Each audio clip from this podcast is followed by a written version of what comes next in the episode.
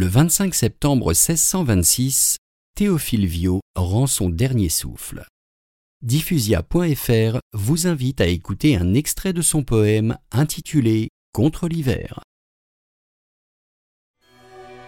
Plein de colère et de raison contre toi, barbare saison, je prépare une rude guerre. Malgré les lois de l'univers qui de la glace des hivers chassent les flammes du tonnerre, aujourd'hui, lire de mes vers des foudres contre toi dessert. Je veux que la postérité, au rapport de la vérité, juge ton crime par ma haine.